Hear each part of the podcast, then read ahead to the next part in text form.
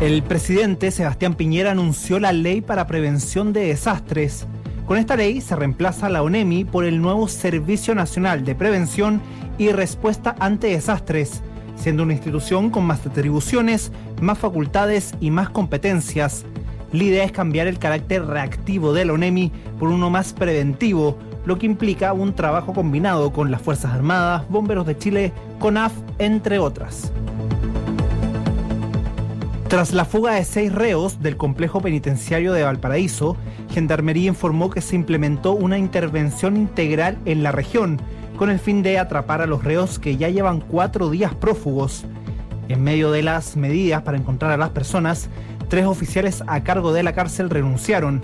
Se trata del coronel Luciano Chávez, la alcaide Romina Campos y la directora regional Sandra Toledo.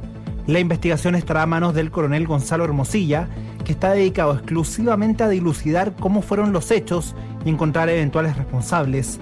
En lo que va del año ha habido tres fugas desde el recinto penal. El Festival de Cine de Venecia, uno de los más importantes dentro del séptimo arte, nominó a Spencer, la película del chileno Pablo Larraín al codiciado León de Oro. El León de Oro es el premio más importante que entrega el festival y entre sus ganadores más destacados están grandes directores como Guillermo del Toro, Alfonso Cuarón, Sofía Coppola o Ang Lee. Spencer es una película que narra los últimos años de vida de la princesa Diana de Gales. Esta es la segunda vez que la reina compite por este premio.